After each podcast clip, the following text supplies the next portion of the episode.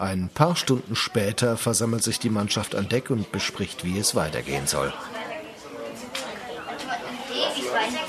Ruhe!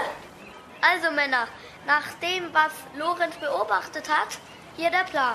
Heute Nacht schleichen Nami und Jos zum Hühnerhorst und verschaffen sich Zutritt. Aber wie sollen... Sie verschaffen sich Zutritt. Aber zuerst brauchen wir dafür de- den Schlüssel, klar. Lorenz hat die Mannschaft beobachtet. Sicher machen sie heute Abend einen drauf. Jedenfalls hat einer der Matrosen, ein rothaariger Wüstling mit Holzbein, den Schlüssel einfach in seine Hutkrempe gelegt. Wir müssen also nur im Hafen schauen, in welcher Taverne sie sitzen und den Hut in unseren Besitz bringen. Captain, warum den Hut, wenn doch der Schlüssel reicht? Ja, genau, wir könnten uns doch den Schlüssel angeln. Ja, ich habe noch eines von diesen Kompasssternchen aus Gunga Palu. Daran bleibt der Schlüssel sicher kleben.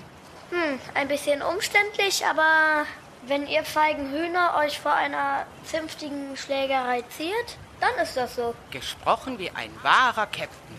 Captain, dürfen wir das mit der Angel machen? Ja, bitte. Ihr zwei?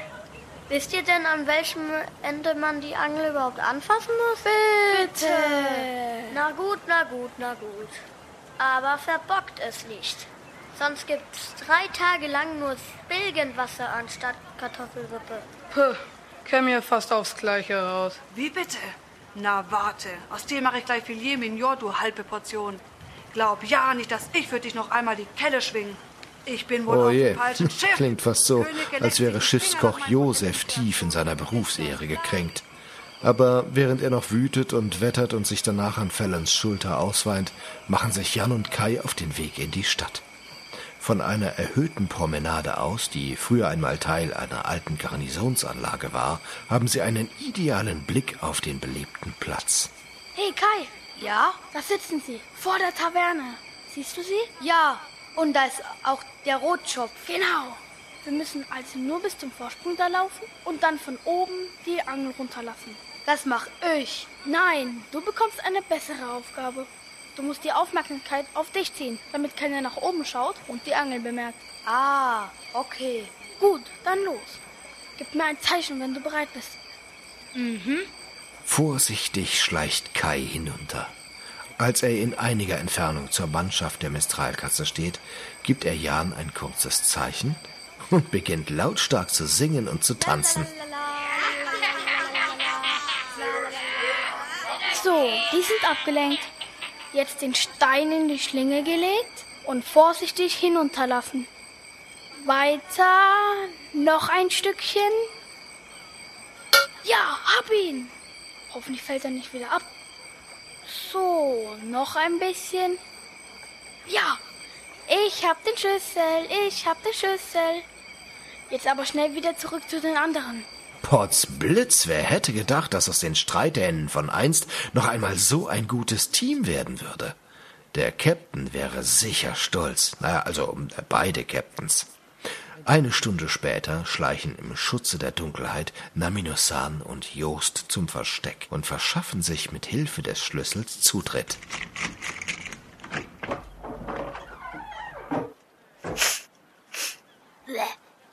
Wie im Pumakäfig. Oder wie in deiner Koje. Ich will gar nicht wissen, woher du das wissen willst. Psst, leise jetzt. Hm, hier oben scheint niemand zu sein. Halte mal Ausschau nach einer Falltür oder einem Treppenabgang. Da, hinter dem Schrank. Ein schwacher Lichtschein. Psst, Vorsicht jetzt. Schau, da führt tatsächlich eine Treppe runter. Okay, vorsichtig. Geh du vor. Korallenkotze. Jungs, seid ihr das? Habt ihr was vergessen? Ihr müsst keine Rücksicht nehmen, ich schlaf noch nicht. Toll, und jetzt? Na, wir stürmen runter. Ein Opa schaffen wir doch zu zweit. Mit erhobenem Säbel rast Jost die Treppe hinunter. Fassungslos und schicksalsergeben eilt Naminosan hinterher. Okay, alter Mann. Sag uns, wo ihr unseren Captain versteckt habt. Oh, das hätte ich jetzt nicht erwartet. Ähm, bitte, lasst die Säbel sinken. Mich alten Seeigel ereilt der Tod noch früh genug. Was sagtet ihr, euren, Euren Captain sucht ihr? Allerdings, den Captain der Klunkerkiste. Ach du heilige Kokosnuss. Dann stimmen die Gerüchte also. Gerüchte? Was für Gerüchte? Rede. Jo, Brudi, chill. Nun ja, im, im Seehöhlenhafen unter der Festung geht schon seit Wochen Sonderbares vor sich, muckelt man. Fremdländische Schiffe wurden gesichtet, aus allen sieben Weltmeeren. Das heißt, der, der Präfekt würde eine Expedition aufstellen lassen.